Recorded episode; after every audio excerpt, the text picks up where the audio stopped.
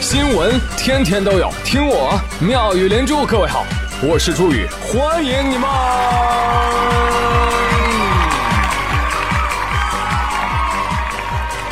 谢谢谢谢谢谢各位的收听啦！当代青年日常八诗。泪腺失禁，母胎失恋，钱包失血，夜晚失眠，撕逼失常，P 图失实，体重失控，头发失踪。尤其是第一个，真的，等你们年纪大了的时候，你会发现，哎呀，经常会莫名其妙的想要哭啊，这个就叫泪失禁，你看？成因很复杂。你比如说，我看到下面这个新闻的时候，我就。的哭出了声来。说在英国有一个呃，我的同行啊，也是说脱口秀的，他的名字叫伊恩·科尼托。他在舞台上跟他的观众们说：“OK，想象一下，everybody，如果我在你们大家面前死了，嗯，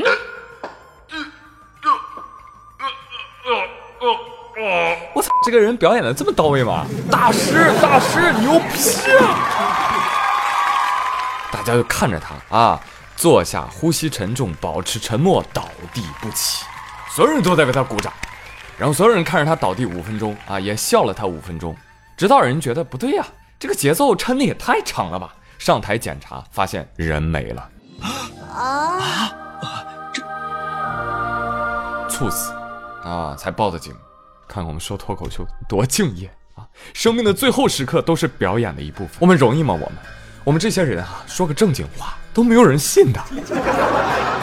就像我在喜马拉雅另外一个地方播新闻啊，被粉丝听到了，他们说：“哈哈哈，朱宇，你播新闻跟说笑话一样。”哈哈哈，哎，你这样让我很难做哎，客户是不是扣我钱呢，朋友？是吧？没有钱，没有钱，我怎么去西安买奔驰？买奔驰啊，朋友们，六十六万没出门就漏油的那种啊！真的，钱不钱的无所谓。主要就是想坐在引擎盖上哭。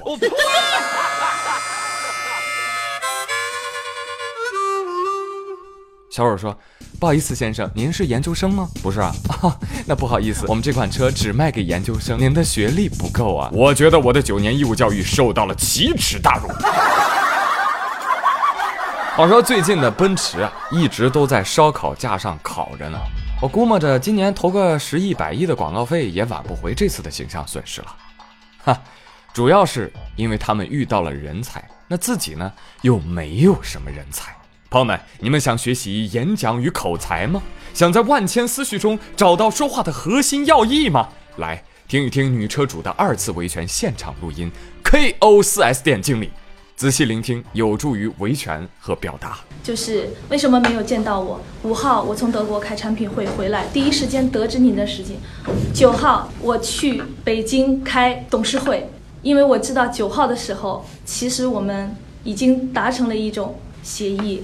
你有各种理由，你在德国也好，在哪儿也好。但是我没有你的手机号，我也没有你的微信号。我觉得这一点你不用说，德国我也能打电话给你，好吧？First blood。所以这个事情你没有什么特别要解释，我也不会理解，好吧？我不理解，我也不接受。Double kill。所以请您就是不需要再官方说辞了。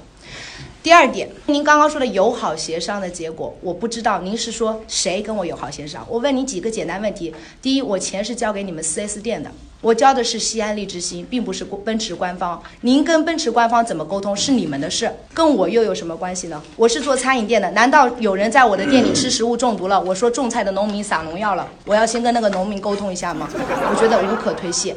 请你们承认这是你们的事情，好吧？但出现问题，你刚刚也承认了，为何你们是反复推脱，到最后说硬要换发动机？你刚刚还跟我说，根据国家三包，国家三包，我再说一遍，国家三包是保护消费者的，并不沦为你们推脱的理由。那我再问您最简单的问题，您跟我谈国家三包，您只要能回答完我这个问题，我今天就算这事过了。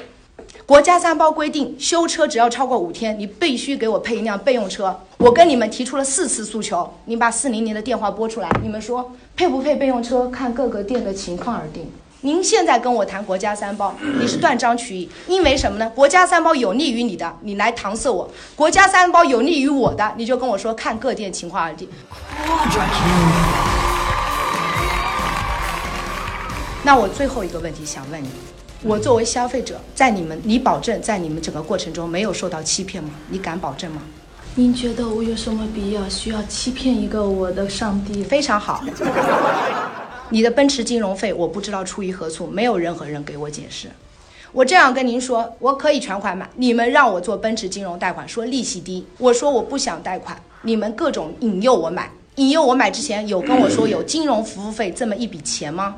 没有。Pentakill。付完之后给我开了一张收据。我根本就不知道这个是服务费，服务什么？你们帮我做什么了？我为什么要交这个服务费？怎么不算欺骗？而且你们这个非常无耻，在让我先去交首付，把所有的其他钱都交了，再跟我谈这笔费用，这是最后一笔费用，压制我必须收在他那儿。而且这个人就在你们现场，这个费用是国家哪条法律应该有的？所以我突然才发现，你给了我一堆发票，给了我一堆收据，居然这张还没有发票，而且转的一个私人账户。您跟我说这不算欺骗吗？你们凭什么骗我刷这笔钱，骗我办奔驰金融？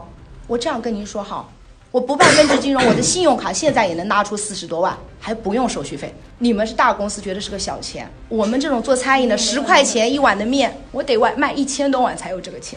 这个钱我能赚到，但他非常辛苦。我买得起这个车，我也消费得起这个事儿，但是道理不是这么一个道理。Ace victory。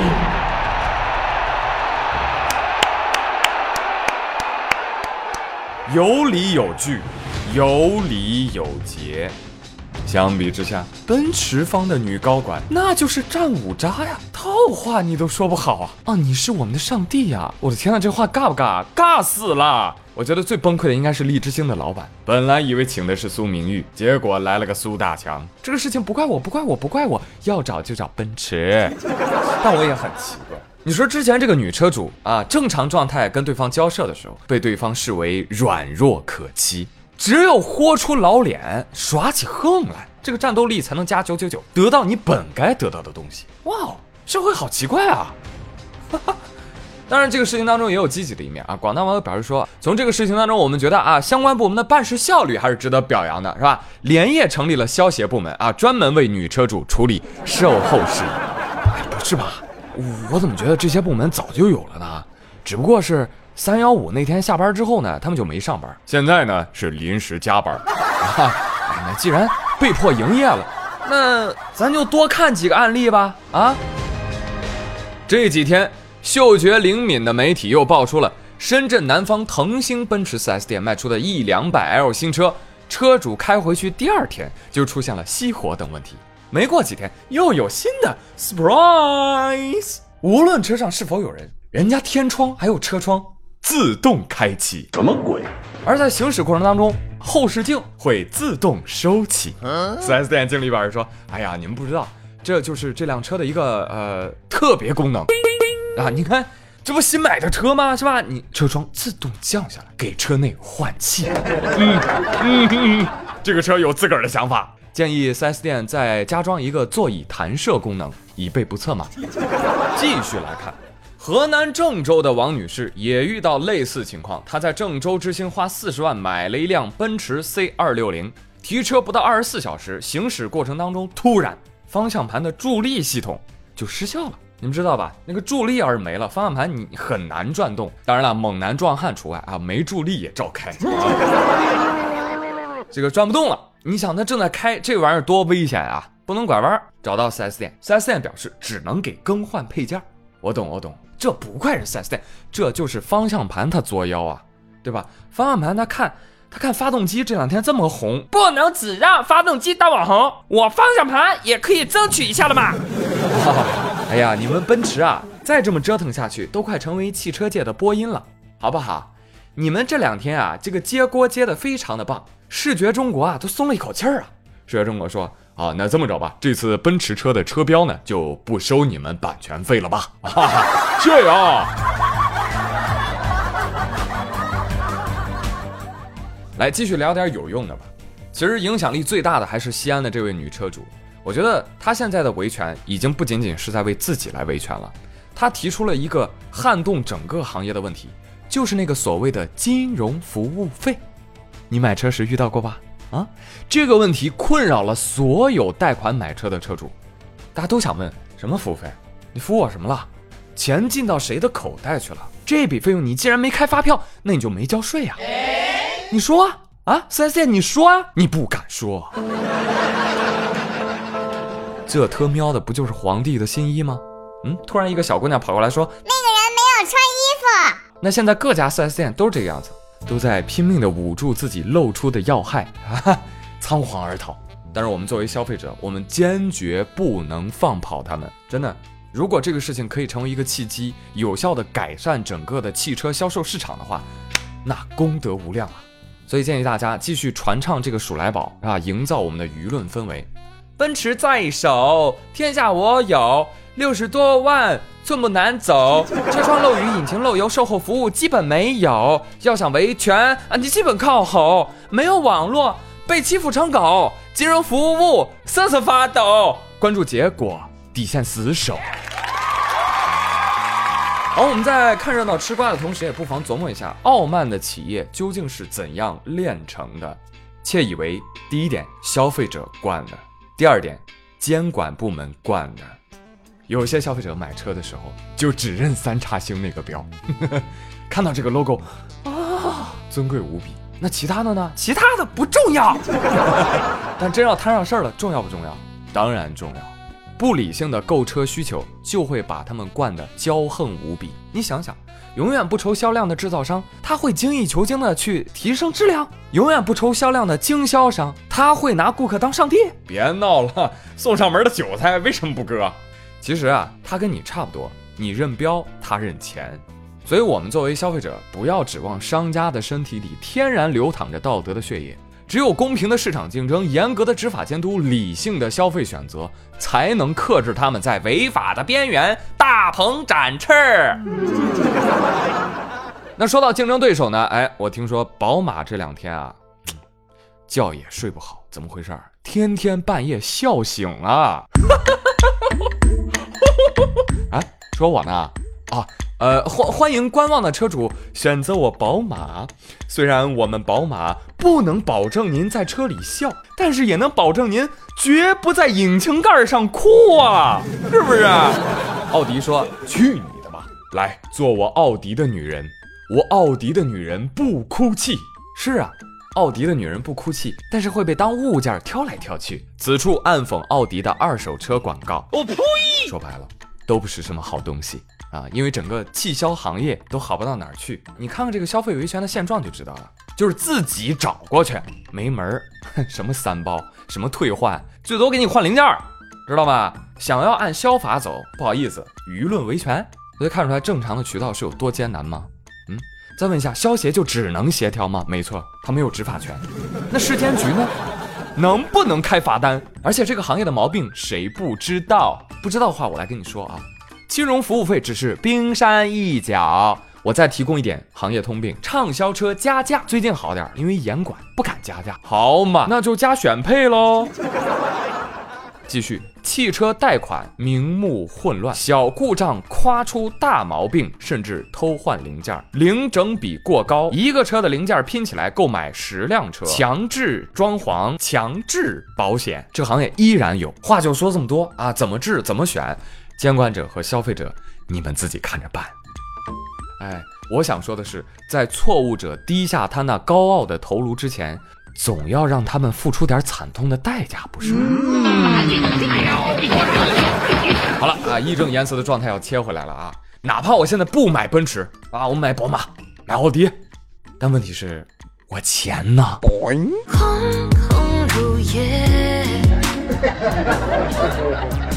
友们，你们有没有跟宇哥一样想过自己为什么那么穷啊？我看到一个新闻，美国西北大学的一项研究发现，贫穷原来是可以嵌入基因组的大片区域，会在人类基因组当中近百分之十的基因上留下印记。哎，研究表明，较低的社会经济地位与 DNA 甲基化水平有关。DNA 甲基化在后天形成，是能够潜在影响基因表达的遗传印记。那换句话来说，就是贫穷会长在你的基因里，并且部分遗传下去。当然了，它也会受到环境的影响。如果你后天足够加油努力，是可以改变的哦。但如果你不努力，对不起，穷就是你的显性基因。啊？什么？听不明白？哦，也就是说你得了传说中的天生穷命。那怎么办？刚才我都说了，解药就是你你后天加油改变呀，对吧？这一点我就服小张，就没钱咋了嘛？啊，没钱也是能活的啊，仙风道骨的嘛。今年三十四岁的小张，以前是重庆大学的学生，因为沉迷小说荒废学业被退学了。之后小张干嘛去了呢？隐居山林，一隐就隐了两年。那是吃什么呢？每天就啃点面包，喝山泉水来维生。就这样，人天天唯一坚持做一件事儿，看小说。那经过劝说呢，小张最终是跟家人回家了啊。所以现在问题来了，张儿你看啥小说啊这么好看啊？是不是我播的仙逆，还是国色天香啊？哎，宇哥播的更好听哦，欢迎下载喜马拉雅 FM 搜索收听哦。而且张，我想问一下你，你你这趴窝两年，你面包是打哪儿来的呢？哈哦。难道是你自己种小麦磨成面发酵蒸的？我不信，是不是？其实家底殷实，跟徐霞客一样。朋友们听说过没有？徐霞客不做官不经商，带着仆人走遍二十多个省，游记写了六十多万字。那你觉得他旅游经费是怎么来的？我最近才知道，原来徐霞客继承了祖上六千多亩土地，手足子就花不完。所以你看到没有？好内容都是富养出来的。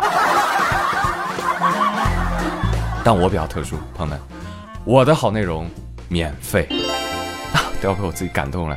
哎，当做公益吧，好不好？来吧，朋友们，当你们在收听妙语连珠的同时，别忘了去我的隔壁专辑《国色天香》看看哦。接厂家通知，每条都免费，条条都免费，赔本赚吆喝，就等你来订阅。来吧，朋友们，给宇哥的专辑人气搞起来！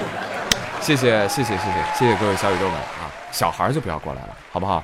小孩子就老老实实的准备听我下一本小说《生肖守护神》，好吗？乖哦，嗯。好了，本期节目没有话题，自由吐槽时间。呃，主要还是因为呃，对，整话题好累哦，放飞自我啊！没有没有没有，今天有点别的事情，我要去看《权力的游戏》啊，就是时间来不及了，是吧？好吧，哎，多多见谅，多多见谅。但是你们的每条留言我都会看的，真的相信我，爱你们。好了，朋友们，今天妙连珠就说到这里，我是朱宇，我们下期再会喽，拜拜。